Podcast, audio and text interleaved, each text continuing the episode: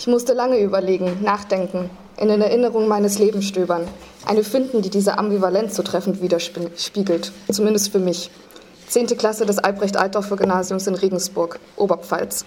Zum Halbjahr standen drei Fünfen im Zeugnis, Mathe, Latein und Physik, in der Reihenfolge. Fehlende Muße und pubertäre Gleichgültigkeit ließen mich auch schon in der neunten Klasse durchfallen. Dieselben Fächer. Und zweimal in der Mittelstufe durchfallen heißt, dass man gehen muss. Im schlimmsten Fall ohne mittlere Reife, Hauptschule. Der letzte Ausweg, die Physiknote auf eine 4 bringen. Wie? Die mündliche Note auf eine 2 minus heben?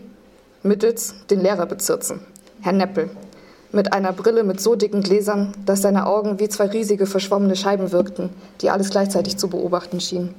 Und er war bekannt dafür, hübschen, hübschen Mädchen nachzuschauen. Und noch besser dafür bekannt, hübschen Mädchen gute Noten auszuteilen. Es wurde Sommer. Und wenn ich noch auf die Fachoberschule wollte, musste ich jetzt die Initiative ergreifen, komme was wolle. Und so marschierte ich fast jede Stunde nach vorne an seinen Pult, lächelte freundlich und gestand, die Hausaufgaben nicht verstanden zu haben. Und ob er denn bitte so freundlich wäre, sie für mich zu wiederholen. Und ich war ja nicht doof.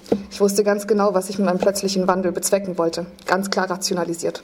Die vier war wichtiger, Fachabi wichtiger. Und der Schizophrene an der ganzen Geschichte, ich hatte mir doch den ganzen Schlamassel selber eingebrockt. Jahrelange Schulverweigerung drohte mein Leben zu zerstören. Und es war ja ich, die die Entscheidung traf, ausgerechnet diesen Weg zu gehen. So spielte ich diese mich reichlich anbiedernde Rolle eines so zuckersüßen, hilflosen Mädchen mit so vielen Sommersprossen auf der Nase. Eine Rolle, die dank meiner Erscheinung mir Gott gegeben ist. Auch dessen bin ich mir, seitdem ich denken kann, bewusst. Genauso wie der Tatsache, dass das, was ich hier gerade veranstalte, richtig scheiße ist. Dass diese so kleine Tat meine Würde als Mensch besudelt. Doch mit offenen Augen und klarem Verstand spielte ich diese Rolle so gut ich konnte aus und wurde natürlich reich beschenkt. Hallo, schließlich studiere ich im zweiten Mastersemester eine Geisteswissenschaft. Jetzt nach so zehn Jahren frage ich mich doch, ob ich denn wirklich keine andere Wahl hatte oder sie schlicht und ergreifend nicht sehen wollte. Und viel wichtiger, warum war ich eigentlich bereit, diesen Deal einzugehen, wohl wissend um die Konsequenzen. Aber hätte, hätte Fahrradkette. Ich hab's durchgezogen. Die vier war wichtiger.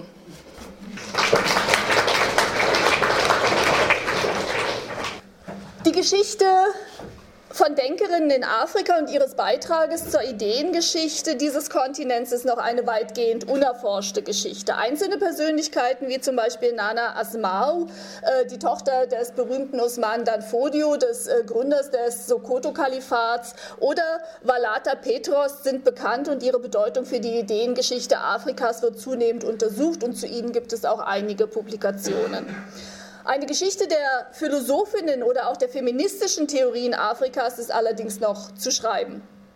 Feministische Positionen wurden in Frauenrechtsbewegungen in Afrika bereits seit Beginn des 20. Jahrhunderts formuliert und vertreten. Einige Beispiele habe ich hier äh, auf die Folien geworfen, wie zum Beispiel Adelaide Casely Hayford aus Sierra Leone, Charlotte Maxeke aus Südafrika oder die sehr bekannte Huda Sharawi, natürlich die Begründerin der ägyptischen feministischen Vereinigung.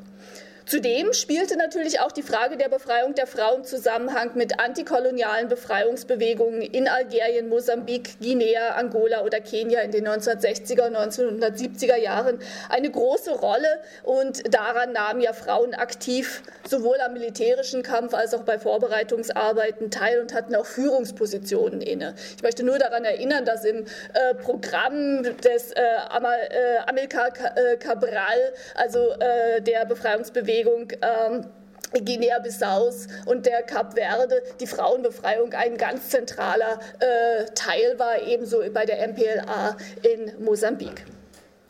Die akademische Produktion feministischer Theorien beginnt in Afrika südlich der Sahara dann allerdings erst etwa in den 1970er, 1980er Jahren und entsteht in direkter Auseinandersetzung mit dem sogenannten westlichen Feminismus, ein Begriff, der von vielen afrikanischen Autorinnen benutzt wird, um auf Theorien zu verweisen, die dem Kontext der europäischen und nordamerikanischen Gesellschaft und Kultur bzw. jener der ehemaligen Kolonialmächte entsprungen sind. Natürlich gibt es keinen einheitlichen westlichen Feminismus und deswegen bin ich auch sehr dankbar, dass ihr der, im Titel dieser äh, Vorlesungsreihe schon von Feminismen äh, sprecht. Und insofern ist natürlich eine solche Bezeichnung immer eine Reduktion. Allerdings verweist die Bezeichnung westlicher Feminismus auf zwei wichtige Faktoren. Zum einen auf die Dominanz euroamerikanischer Theorien in den akademischen und politischen Diskursen und zum anderen auf den oft erhobenen Anspruch auf universale Gültigkeit euroamerikanischer Theorien. Und darüber haben wir ja gerade in dem Lesekreis auch schon ziemlich ausführlich gesprochen anhand der Texte von Chandra Mohanty. Auch feministische Theorien aus Europa und Nordamerika, äh, Nordamerika, und zwar egal welcher Schule, erheben letztlich den Anspruch, dass ihre Theorien und Analysekategorien auch über den, gesamten, auch über den gesellschaftlichen Entstehungskontext, also Europa oder Nordamerika, hinaus eine äh, Gültigkeit haben und weltweit anwendbar sind. Und dieser Anspruch auf Interpretation, äh, Interpretations- und Repräsentationshoheit für alle Frauen wird von vielen Feministinnen des globalen Südens äh, in äh, Frage gestellt und als Bestandteil der neokolonialen und imperialistischen Macht des Westens wahrgenommen. Und ich glaube, äh, Yuki hatte darüber über ihre persönlichen Erfahrungen ja auch in der letzten Vorlesung hier schon gesprochen. Theorien afrikanischer Autorinnen aus den 1980er und 1990er Jahren, äh, wie zum Beispiel der Womanism, der afrikanische Womanism der nigerianischen Literaturwissenschaftlerin Chigwenye Okonjo Ogunyemi oder der Motherism von Catherine Ashonolu oder auch der Stevanism von Molara Ogundipe Leslie verstanden sich in erster Linie als ein alternatives afrozentrisches Projekt in deutlicher Abgrenzung zum westlichen, aber auch zum afroamerikanischen Feminismus. Ziel dieser Konzepte ist es, über neue Formen der Selbstbenennung und der Selbstrepräsentation der eigenen Stimme Ausdruck zu verleihen und zudem auf die Notwendigkeit einer Reformulierung von Geschlechterkonzepten zu verweisen, um die lebensweltlichen Erfahrungen afrikanischer Frauen und deren Konfrontation mit vielfältigen Formen der Unterdrückung, die wenig bis keine Beachtung im westlichen Feminismus gefunden haben, deutlich zu machen, zu beschreiben und auf dieser Basis Basis Möglichkeiten für politisches Handeln zu entwerfen. Äh, Ogunyemi ist, wie gesagt, die Autorin des afrikanischen äh, Fem äh, Womanism in ihrem Artikel Womanism, The Dynamics of the Contemporary Black Female Novel in English äh, im Jahr 1985 hat sie dieses Konzept entworfen. Ein Vorgängerkonzept beziehungsweise ein Konzept, das etwa zeitgleich entwickelt wurde, ist der afroamerikanische Womanism von Alice Walker der äh, bereits, also zunächst verwendet, zum ersten Mal verwendet sie den Begriff Womanism in einer Kurzgeschichte aus dem Jahr 1979 und dann explizit in ihrem Buch In Search of Our Mother's Gardens, Womanist äh, Prose, äh, geht sie auf dieses Konzept des Womanism ein. Der Womanism wird von ihr entworfen als ein Projekt, das äh, im Prinzip über den Feminismus hinausgehen soll und äh, die spezifischen Erfahrungen äh, afroamerikanischer bzw. schwarzer Frauen äh, mit einbeziehen soll und dabei eben vor allen Dingen eben auch rassistische Machtstrukturen innerhalb der Gesellschaft mit thematisieren soll.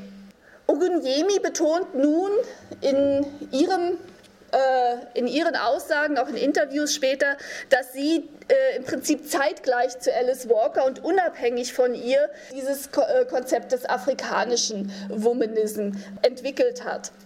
Interessant ist, dass also eigentlich zeitgleich an zwei verschiedenen Orten dieser Welt ein äh, Prozess der Neudefinition bzw. Redefinition stattgefunden hat in Absetzung zum äh, westlichen Feminismus.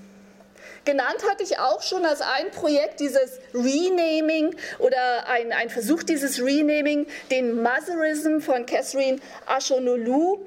Das ist äh, eine nigerianische Feministin, die ein Buch geschrieben hat das sich explizit Motherism nennt, The Afrocentric Alternative, Alternative uh, to Feminism, indem sie ausdrücklich darauf eingeht, dass die Mutterschaft ein zentraler Bestandteil des Daseins afrikanischer Frauen ist. Ein natürlich nicht unproblematisches Konzept, aber wiederum ein Konzept, das versucht, sich vom West, sogenannten westlichen Feminismus abzusetzen.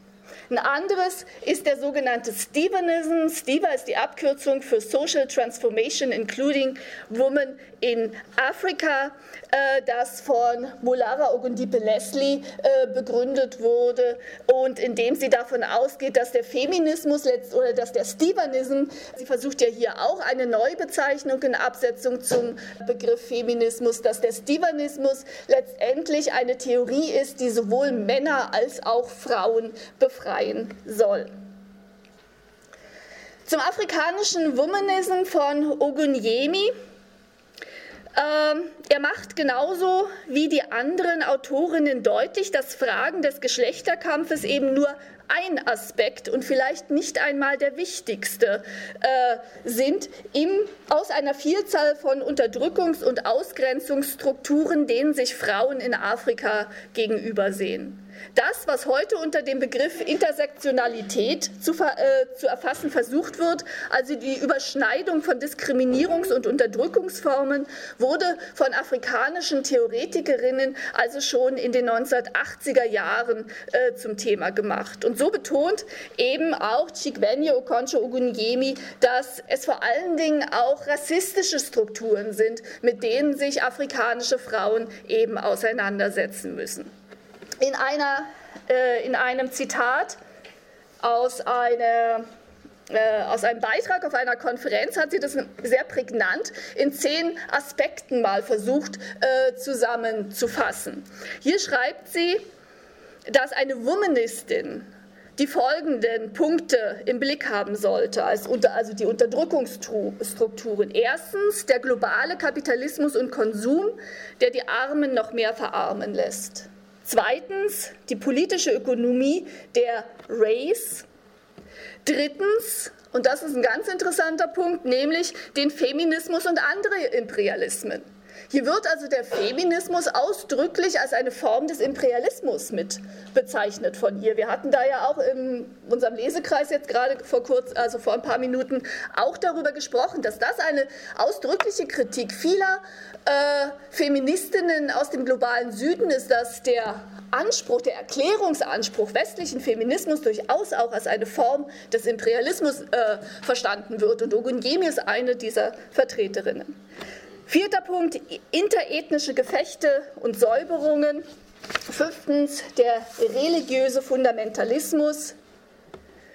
Sechstens, Elitarismus, Militarismus und Feudalismus. Siebtens, die Sprachenfrage. Achtens, geschlechterspezifische, erst an achter Stelle, an achter Stelle erst geschlechterspezifische Benachteiligungen, äh, als neunter Punkt die Gerontokratie und als zehnter Punkt Probleme mit der Schwiegerfamilie und andere kulturelle Zwänge, die wir vielleicht auch hier kennen.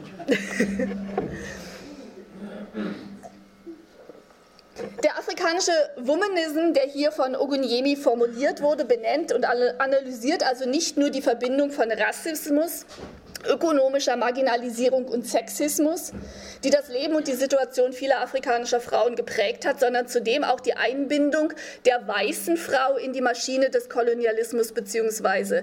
Imperialismus.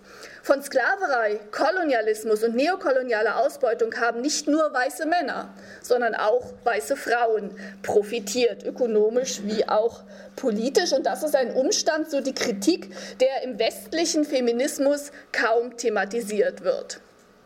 Schon aus diesem Grund ist für Ogunyemi eine unhinterfragte Schwesternschaft mit weißen Frauen oder weißen Feministinnen kaum möglich und wird der Feminismus als eine weitere Spielart des Imperialismus betrachtet. Die Abgrenzung von Vereinnahmungstendenzen und die Kritik an einer undifferenzierten Schwesternschaft sind bis heute Hauptkennzeichen der feministischen Theorie in Afrika. Viele Aktivistinnen und Theoretikerinnen vermeiden es bewusst, sich als Feministin zu bezeichnen. Allerdings gibt es natürlich auch äh, eine ganze Reihe von Aktivistinnen und Feministinnen, die sich aus ausdrücklich für den Begriff des Feminismus einsetzen und zum Feminismus bekennen, wie zum Beispiel die wunderbare nigerianische Schriftstellerin Shimamanda Ngozi Adichie, die einen wunderbaren TED-Talk, der auch auf YouTube äh, zu, äh, gehalten hat, der auf YouTube äh, abrufbar ist, in dem es auch darum geht, warum sie Feministin ist. Und dieses Buch, kannst du mal meine Tasche fassen? Dieses Buch ist auch auf Deutsch erschienen, also dieser äh, TED Talk ist auch auf Deutsch erschienen. Äh, mehr Feminismus, ein Fe äh, Manifest und vier Stories kann ich nur sehr empfehlen. Ein wunderbares kleines Buch. Alle Bücher von äh, Adichie sind sowieso unglaublich lesenswert. Viele Aktivistinnen und Theoretik Theoretikerinnen vermeiden es aber auch, äh, den Begriff Feminismus zu benutzen, da sie diese Theorie betrachten als eine Fortsetzung der euroamerikanischen Vorherrschaft und äh, als einen Mechanismus der Ausschließung und Unterdrückung reproduziere, da, ausschließlich auf, da er ausschließlich auf den Erfahrungen der weißen mittelständischen Frau beruhe. Zur Debatte steht die Frage, ob das Konzept der Schwesternschaft, die Beschwörungsformel, die eine gemeinsame Unterdrückung aller Frauen voraussetzt und die Grundlage feministischer Inter interkultureller Beziehungen darstellen so, soll, der Situation afrikanischer Frauen überhaupt gerecht werden könne. Hinterfragt wird zudem die Fehldarstellung afrikanischer Frauen durch westliche Feministinnen, ebenso wie die Auswirkungen der Dominanz westlicher Männer und Frauen in der Produktion von Wissen über Afrika. Ich möchte etwas näher die Kritik, die an, am europäischen Feminismus, der immer den ich hier immer in Anführungszeichen setze, denn man müsste eigentlich von Feminismen sprechen. Ich möchte das etwas näher an einer Theorie, an einem Buch von Nkiru Nsekwu äh, darstellen. Nkiru Nsekwu ist eine nigerianische Philosophin und Künstlerin im Übrigen, äh, die hat auch Malerei studiert, die jetzt seit vielen Jahren in den USA lebt und lehrt und die ein Buch geschrieben hat, unter dem Titel Family Matters, Feminist Concepts in African Philosophy of Culture. Das ist eine kritische Analyse der heute vorherrschenden Vorstellungen von der afrikanischen Familie als einem patriarchalen System darstellt. Anhand einer historischen Untersuchung der vorkolonialen Gesellschaft des nordwestlichen Ibo-Landes in Nigeria macht sie deutlich, dass das unhistorische und dekontextualisierte Bild der afrikanischen Frau und der afrikanischen Familie das Ergebnis kolonialer Interpretationen und Verzerrungen ist. In dieser für ganz Afrika als universal gültig angenommenen Vorstellung wird Frauen eine dem Mann untergeordnete Stellung zugeordnet und behauptet, dass die afrikanische Familie Familie bereits in vorkolonialer Zeit entlang patriarchaler Strukturen organisiert war. Eine Vorstellung, die von westlichen Feministinnen ebenso wie von afrikanischen Männern geteilt wird, so Nsekwu. In ihrer Untersuchung der vor vorkolonialen Ibo-Gesellschaft zeigt sie allerdings, dass diese eine nicht patriarchale und nicht nach Geschlechtern strukturierte Gesellschaft war und stellt damit Vorstellungen von einer universal unterdrückten Stellung der Frau ebenso in Frage wie die Idee, dass europäische Begriffe und Theorien zur Analyse äh, aller gesellschaftlichen Kontexte weltweit geeignet seien. Zu den Vorläuferinnen dieser Kritik gehört Ifi Amadiyum mit ihrem äh, Buch Male Daughters, Female Husbands.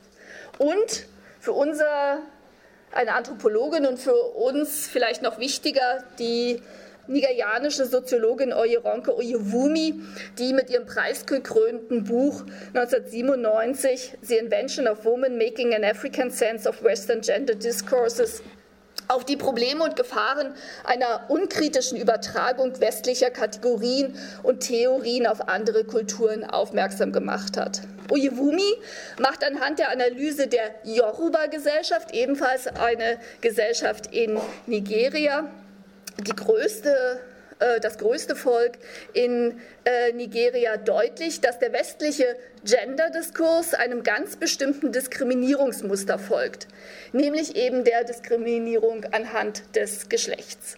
Dieses Muster muss aber nicht auf alle Gesellschaften gleichermaßen zutreffen. Im Detail kritisiert Oyewumi, dass Frauen im westlichen feministischen Diskurs als eine homogene Gruppe, biologisch-anatomisch determiniert wahrgenommen und immer als machtlos und in der Opferrolle dargestellt werden.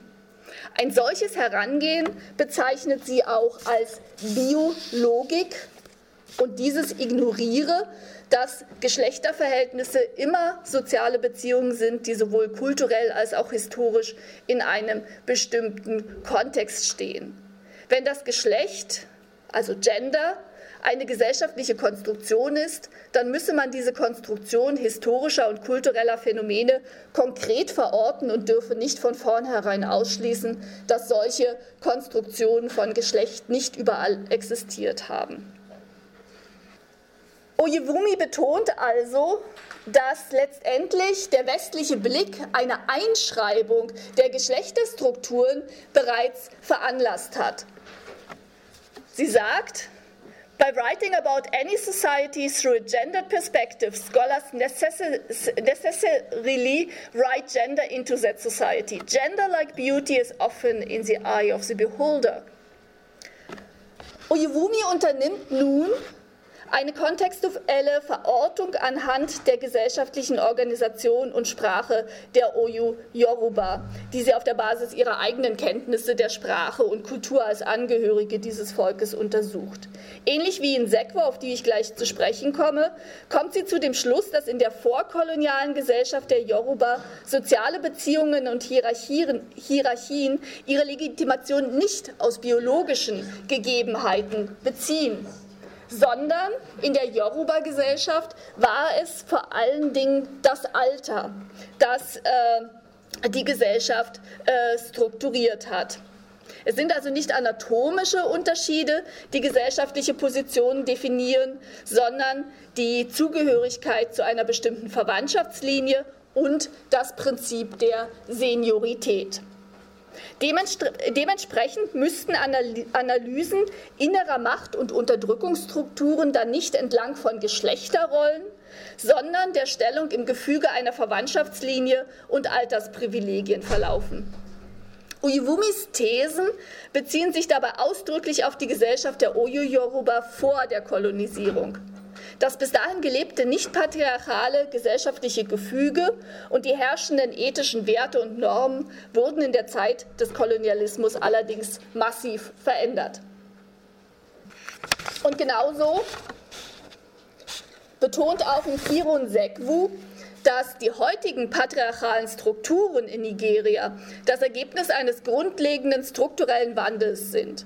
Und was ihre Gesellschaft betrifft, die Gesellschaft der Ibo, ist es vor allen Dingen seit 1854, das heißt seit der Ansiedlung der ersten Missionare der British Church Missionary Society auf dem Gebiet der Ibo, dass dieser Prozess in Gang gesetzt wurde. Erst das Kolonialrecht und die neuen durch den Kolonialismus aufgezwungenen ethischen und rechtlichen Normen führten zur gegenwärtigen Geschlechterungerechtigkeit in der Ibo-Gesellschaft und im Nationalstaat Nigeria. Ihre Argumentation entwickelt Nkirun Sekwu nun anhand der Untersuchung historischer, sozialer und politischer Praktiken und Institutionen einerseits und anhand einer linguistischen Untersuchung des IBU andererseits, die ich im äh, Folgenden kurz vorstellen werde, wobei ich mich auf die vorkoloniale Organisation der IBU-Gesellschaft äh, beschränken werde und die linguistischen äh, Untersuchungen vermutlich nur noch streifen kann. Zur Beschreibung der politischen Struktur der vorkolonialen Ibo-Gesellschaft und deren Unterschiede zu gesellschaftlichen Strukturen und Verhältnissen in Europa entwirft Nsekwo ein fiktives Gespräch, das am Hof der Omu in Onitsha angesiedelt wird und zwischen Wakboka, der Omu, Onowu, ihrer Stellvertreterin, und Onyea Mama äh, auf der einen Seite als Vertreterinnen der Ibo-Gesellschaft und drei Feministinnen auf der anderen Seite stattfindet, nämlich Simone de Beauvoir, Germaine Greer, einer einflussreichen australischen Feministin der 1970er Jahre, und einer Ethnologin, und zwar Helen Henderson. Mit dieser Auswahl westlicher Feministinnen möchte Sekwu drei Formen des Wissens westlicher Feministinnen über afrikanische Gesellschaften abbilden. Nämlich die uninformierte, das wäre Simone de Beauvoir, die faszinierte, das wäre Greer, und die informierte, das wäre Henderson als eben Ethnologin. Dieses Gespräch ist ein Kapitel aus diesem Buch. Äh, das ich Ihnen äh, gerade gezeigt habe. Und dieses äh, Kapitel hatte ich Yuki geschickt und kann dann auch auf die Website hochgeladen werden. Es ist sehr äh, interessant und lesenswert, wie sie dort in einer Art äh, fiktiven, in einem, einer Art Theaterstück eigentlich äh, verschiedene Fragen behandelt. Eben zum einen den Aufbau der äh, äh, Ibo, vorkolonialen Ibo-Gesellschaft darstellt und zum anderen sind es sehr äh, nette Dialoge, die dort statt, stattfinden zwischen den Vertreterinnen der Ibo-Gemeinschaft und den westlichen Feministinnen. Die OMU, Nwakboka ist ihr Name, ist ebenso wie die drei Vertreterinnen des westlichen Feminismus eine historische Gestalt. Als Führerin der Frauen leitete sie um 1890 den Widerstand der Onitsha-Frauen gegen ihre zunehmende politische Entmachtung infolge der Kolonialpolitik.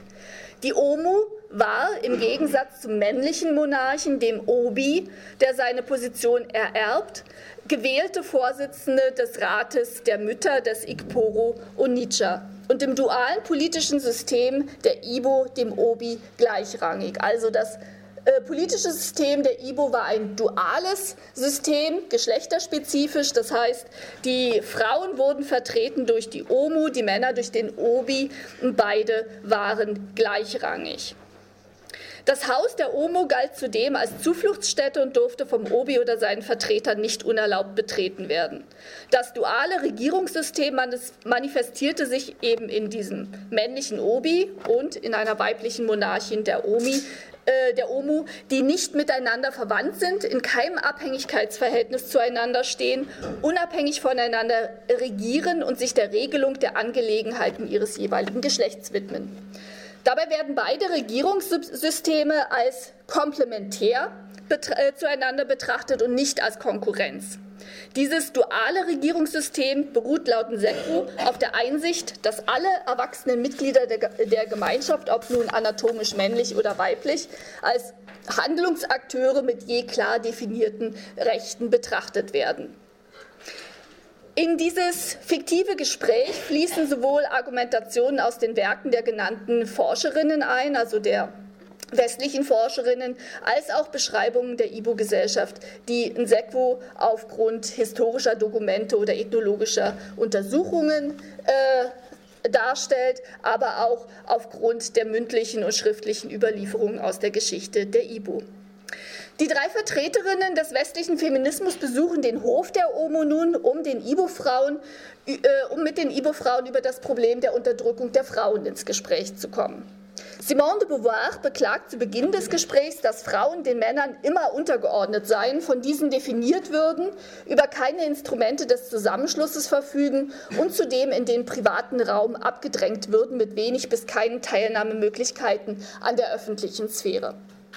In einem Versuch der Solidarisierung wollen die drei westlichen Vertreterinnen Allianzen bilden zur Überwindung eines, wie sie glauben, weltumspannenden Patriarchats und zur Verwirklichung von mehr Geschlechtergerechtigkeit. De Beauvoirs Annahmen eines weltumspannenden Patriarchats teilen allerdings die Ibo-Repräsentantinnen nicht. Ihre eigene Gesellschaft beschreiben sie als nicht patriarchal. Weder gäbe es eine Trennung zwischen privatem und öffentlichem Raum, vielmehr wird jedes einzelne Haus als öffentlicher Raum betrachtet, noch eine Unterscheidung zwischen privatem und politischem, denn alle Aspekte des Lebens werden als politisch im Sinne einer Bedeutung für die Gemeinschaft betrachtet. Aufgrund dieser engen Verwobenheit aller Aspekte des Lebens ist auch das Verhältnis zwischen Ehepartnern unter öffentlicher Kontrolle und eine schlechte Behandlung des Ehepartners wird von der Gemeinschaft sofort sanktioniert.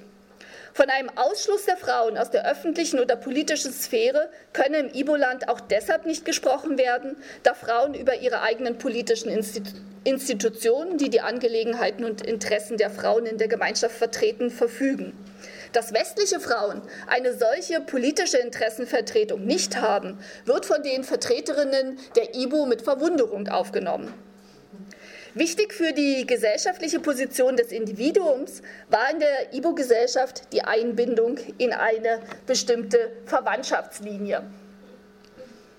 Die Verwandtschaftslinie galt als wichtigstes Kriterium sozialer Zugehörigkeit und innerhalb dieser Verwandtschaftslinie wurde wiederum unterschieden in die Linie der Töchter, die Linie der Söhne und jene der Ehefrauen, die in die Verwandtschaftslinie von außen eingeheiratet haben.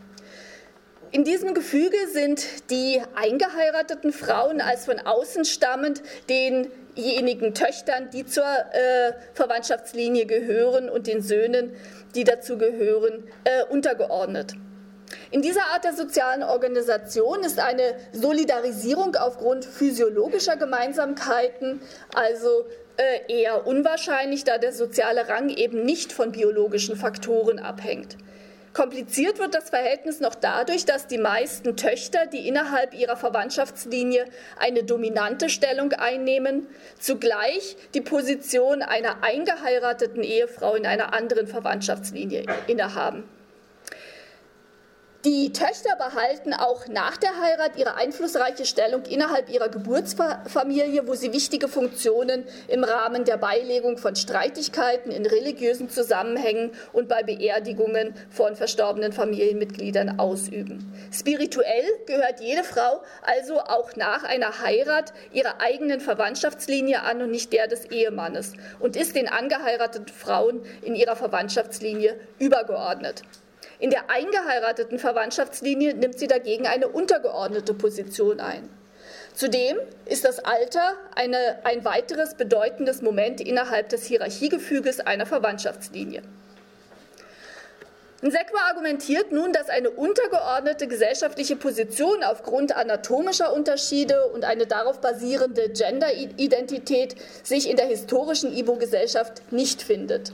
Vielmehr handelt es sich um fließende Identitäten und wechselnde Hierarchien, die mit dem Alter, der Veränderung familiärer Verhältnisse oder dem Übernehmen familiärer oder politischer Verantwortung ständig wechseln können.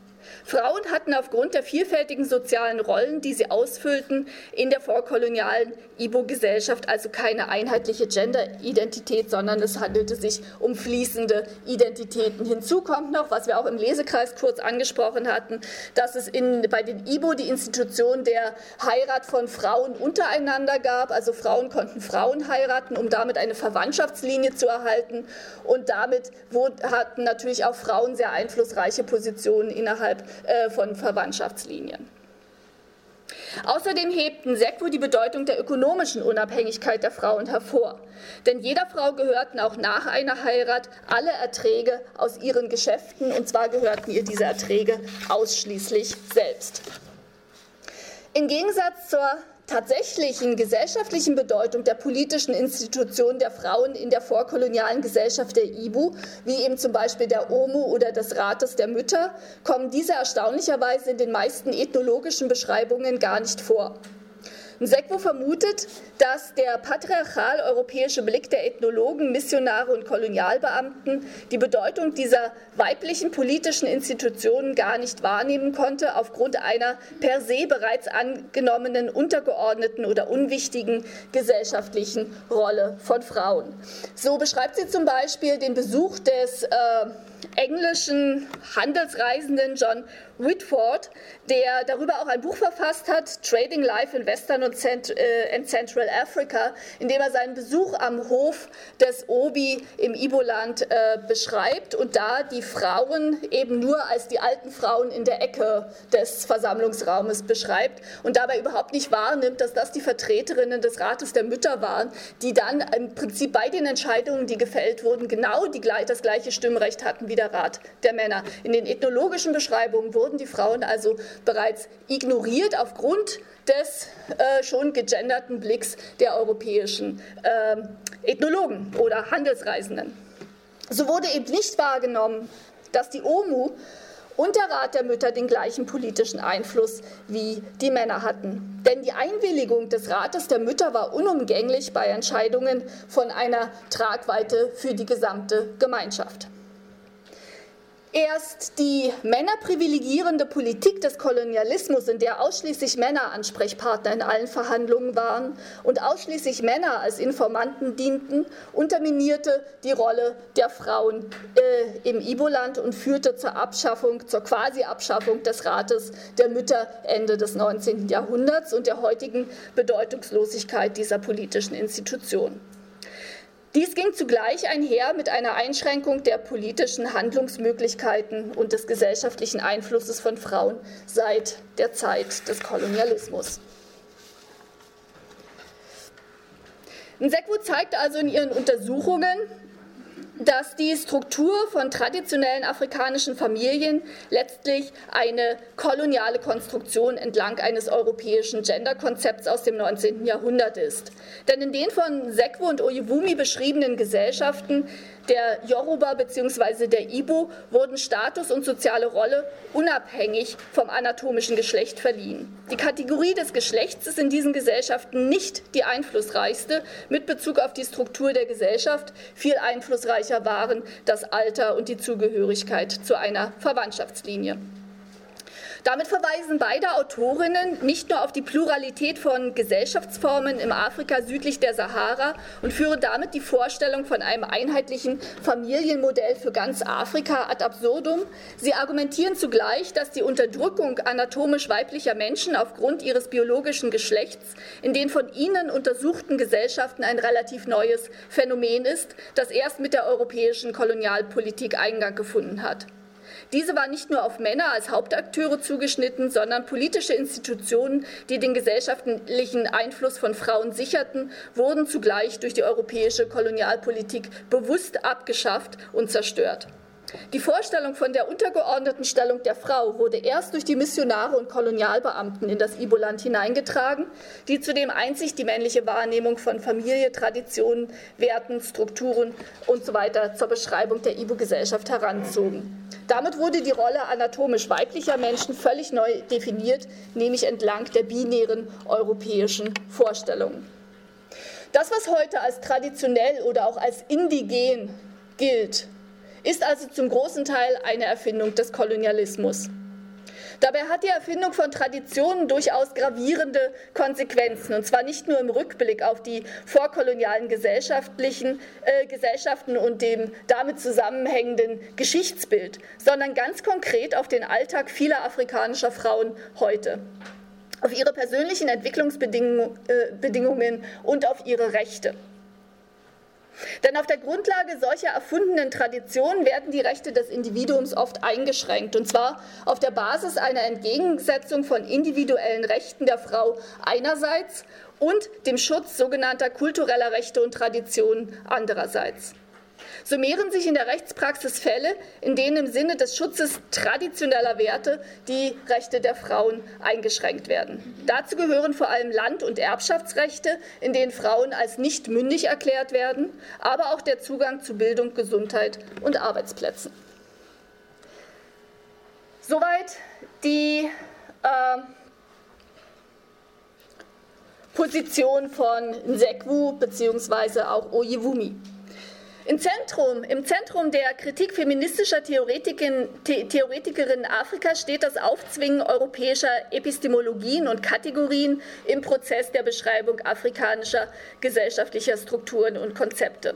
Dies führte dazu, dass Vorstellungen von Geschlechteridentitäten und Rollen in diese Gesellschaften hineininterpretiert bzw. diesen aufgezwungen wurden. Im Grunde hat der europäische Kolonialismus in Afrika nicht nur zu einer faktischen Zerstörung oder Auflösung bestehender gesellschaftlicher Strukturen geführt, sondern eben auch zu einer verzerrten Darstellung der vorkolonialen Verhältnisse.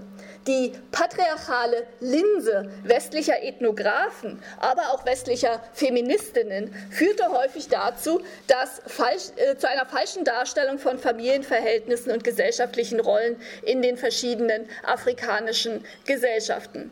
Insbesondere die universale Gültigkeit des Genderbegriffs zur Erfassung der gesellschaftlichen Realität aller Gesellschaften wird eben von Theoretikerinnen wie Nsekwu oder Amadiyum oder Oyewumi grundlegend in Frage gestellt. Denn, so argumentiert Nsekwu, der Akkustand ist niedrig.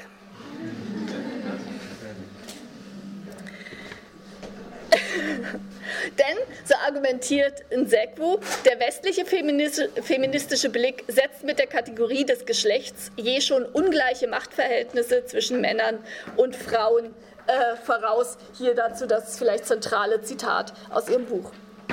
Im Gegensatz zur weit verbreiteten, aber unwissenschaftlichen, da mangelhaft begründeten Annahme einer universalen Unterdrückung der Frau behaupteten Sekwu, dass soziale Organisationen, die Geschlechtern unterschiedliche Rollen zuweisen, nicht notwendigerweise zu Ungleichheiten und Unterdrückung führen müssen. Um den Blick dafür freizumachen, sei es nötig, sich von westlichen Epistemen, von Kategorien und Wertvorstellungen äh, zu lösen. Allerdings auch das Herangehen von Sekwu, Amadiyum oder Uyewumi an die Analyse vorkolonialer afrikanischer Gesellschaften und ihre daraus abgeleiteten weitreichenden Schlussfolgerungen sind nicht unproblematisch. Insbesondere die Methode, äh, insbesondere die Methode, auf der Basis linguistischer Besonderheiten weitreichende Schlussfolgerungen für vorkoloniale Geschlechterverhältnisse zu, äh, zu ziehen, ist umstritten. Zum Beispiel die These, dass es eine vorkoloniale Originalbedeutung bestimmter Begriffe gebe, die erst durch den Einfluss des Kolonialismus und die unsachgemäße Übersetzung ins Englische verfälscht wurde, wird in Frage gestellt. Auf diese linguistischen Besonderheiten bin ich jetzt nicht weiter eingegangen, aber sowohl Oyewumi als auch Nsekwo argumentieren, dass es eben eine äh, beide Sprachen genderneutrale Sprachen sind, äh, in denen es die Begriffe Mann und Frau so äh, wert beladen, wie sie in den europäischen Sprachen äh, vorhanden sind, nicht gibt, sondern dass die jeweiligen Begriffe sich wirklich nur auf die anatomischen Unterschiede äh, beziehen und damit keine Wertungen einhergehen. Ein weiterer Kritikpunkt ist, dass zwar soziale Rollen als fließend und nicht an das anatomische Geschlecht gebunden betrachtet werden, doch letztlich stellen weder Nsekwu noch Oyewumi eine zweigeschlechtliche Teilung der Welt in Frage. Im Gegenteil. Heteronormativität wird von beiden Autorinnen ebenso wie von Ife Amadium als äh, gegeben angenommen. Dies wird bei Nsekwo insbesondere in ihrem Modell einer komplementären Gleichheit deutlich. Hier kritisiert sie feministische Gleichheitsvorstellungen, die Geschlechtergerechtigkeit als gleiche Rechte für Männer und Frauen definieren, wobei die Rechte, über die Männer bereits verfügen, als Maßstab für das zu Erreichende gelten. Diesen Ansatz bezeichnet sie als wiederherstellende Perspektive auf Gleichheit. Im Gegensatz dazu schlägt sie auf der Basis der komplementären Gleichheitsvorstellungen der IBO-Gesellschaft ein Modell vor, das sich an der äh, Annahme einer allgemeinen Gleichheit aller Menschen orientiert und zugleich die biologischen Unterschiede zwischen Männern und Frauen berücksichtigt. Auf der Basis des Respekts der Unterschiede sollen Bedingungen für Männer und Frauen geschaffen werden, die den spezifischen Interessen und Bedürfnissen der beiden Geschlechter gerecht werden. Nsekwu spricht hier explizit von einem Dual-Sex-System. Nicht nur, dass Nsekwu mit diesem Konzept nicht über die Forderungen des westlichen Differenzfeminismus hinausgeht und diesen im Prinzip auf der Basis ihrer eigenen historischen und ethnologischen Forschung fortschreibt. Ein Problem stellen solche Annahmen vor allem auch für die Vertreterinnen der noch jungen, aber ständig wachsenden afrikanischen Queer Theory dar, auf die ich zum Abschluss dann noch kurz kommen möchte.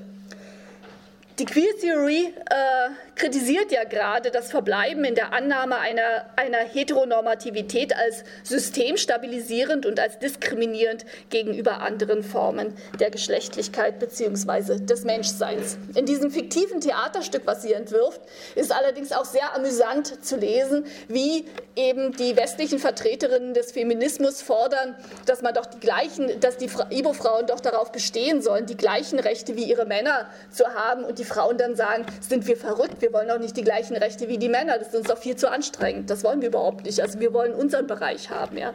Es ist äh, durchaus sehr, sehr interessant zu lesen.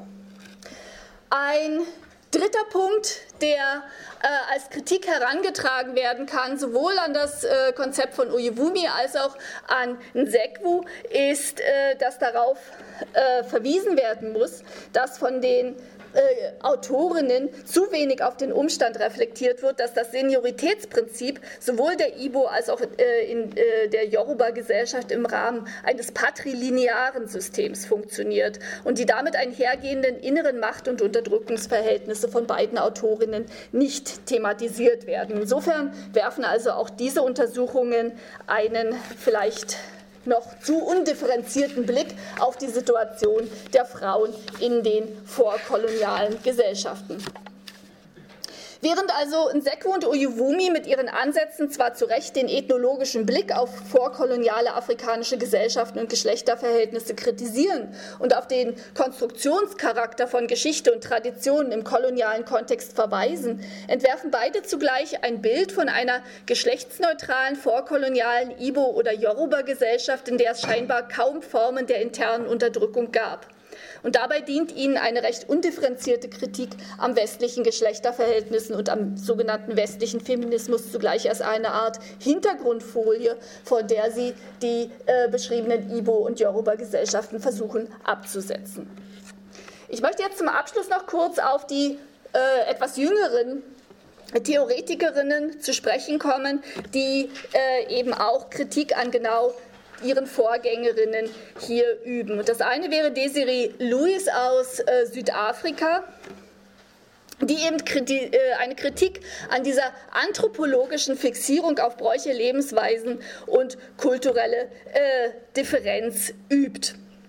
Die Kodierung der Differenz der afrikanischen Frau in der Wissenschaft ist nicht nur abwertend, sondern eben auch glorifizierend, wie man eben am Beispiel dieser eben genannten Autorinnen sieht. Also zum Beispiel Ifi Amadiyum zeigt ja, äh, welche bestimmte Macht Frauen in der Ibo-Gesellschaft hatten, äh, oder auch in Seku zeigt das die Position der Autorität, äh, die Ibo-Frauen hatten, die eben westliche Frauen möglicherweise nicht hatten. Oder Catherine Ashonolu mit ihrem Motherism behauptet eben äh, auch eine, die besondere Differenz der afrikanischen Frau. Interessanterweise wird dieses Konzept betrieben auf der Grundlage von Bedeutungsgebern aus der westlichen Anthropologie. Kultur wird hier oft als abgeschlossen und kohärent betrachtet äh, und äh, es erfolgt weiterhin eine Fixierung auf Dichotomien, also Afrika gegen den Westen. Und es ist letztendlich ein Fortschreiben dieser Konstruktion äh, Afrikas. Das ist die Kritik, die Desiree Louis hier äh, übt. Eine, sie kritisiert die Besessenheit mit der kulturellen Differenz, die den Diskurs färbt und damit eben äh, äh, auch ein Problem darstellt.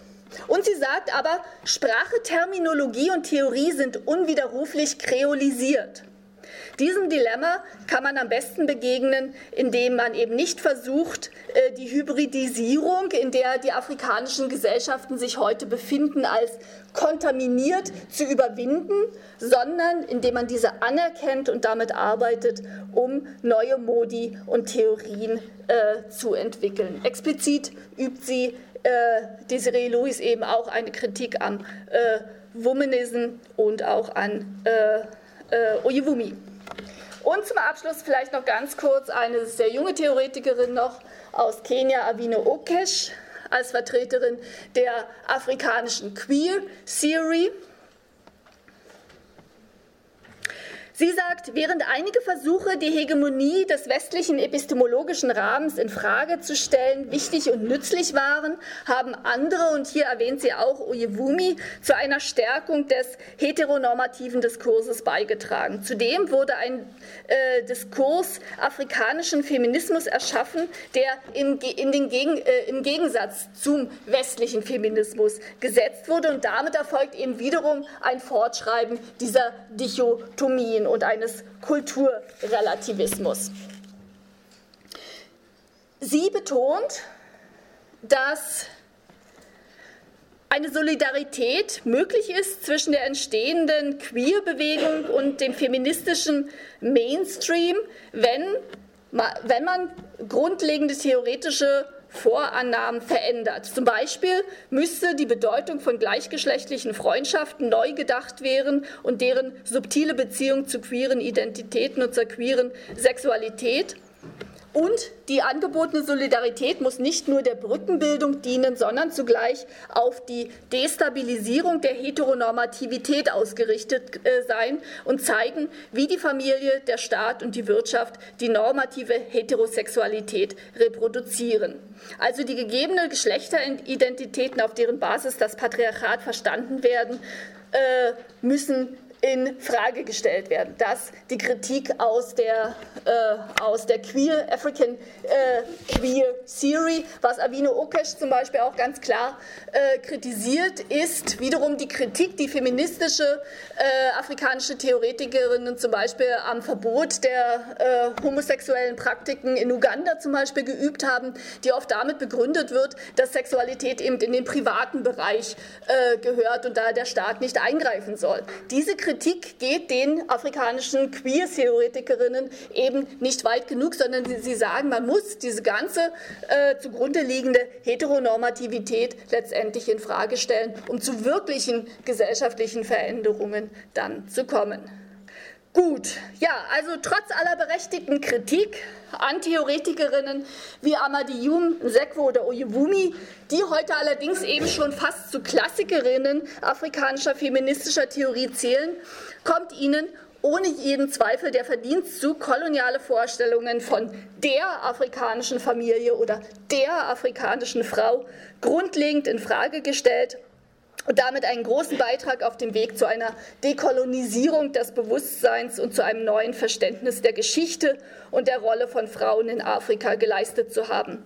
Denn deutlich wird, dass Kulturen und Rechtssysteme dynamische äh, Entitäten sind, die unter je konkreten historischen Bedingungen äh, entstehen und veränderbar sind. Weder Kulturen noch Rechtssysteme sind natürlich gegebene Phänomene, statisch und unwandelbar. Vielmehr muss jeweils kritisch hinterfragt werden, welche Rolle bestimmte Regeln, Gewohnheiten, Traditionen oder Bräuche in der Gesellschaft spielen und warum sie diese innehaben und ob diese auch weiterhin legitimiert werden können. Denn Traditionen sind ebenso wie andere kulturelle Besonderheiten letztlich Ergebnis eines gesellschaftlichen Aushandlungsprozesses und stets Veränderungen unterworfen. Und um diese Fragen beantworten zu können, müssen lokale Standards in einen Dialog mit anderen lokalen Standards und darüber hinaus mit globalen Standards eintreten. Zugleich ist hierbei ein kritischer Blick zu werfen auf die Bedingungen dieses Dialogs, der bis heute unter ganz spezifischen asymmetrischen Machtverhältnissen im Rahmen einer noch immer bestehenden kolonialen Matrix stattfindet, die einen gleichberechtigten Dialog angesichts starker epistemischer Hierarchien weiterhin schwierig macht.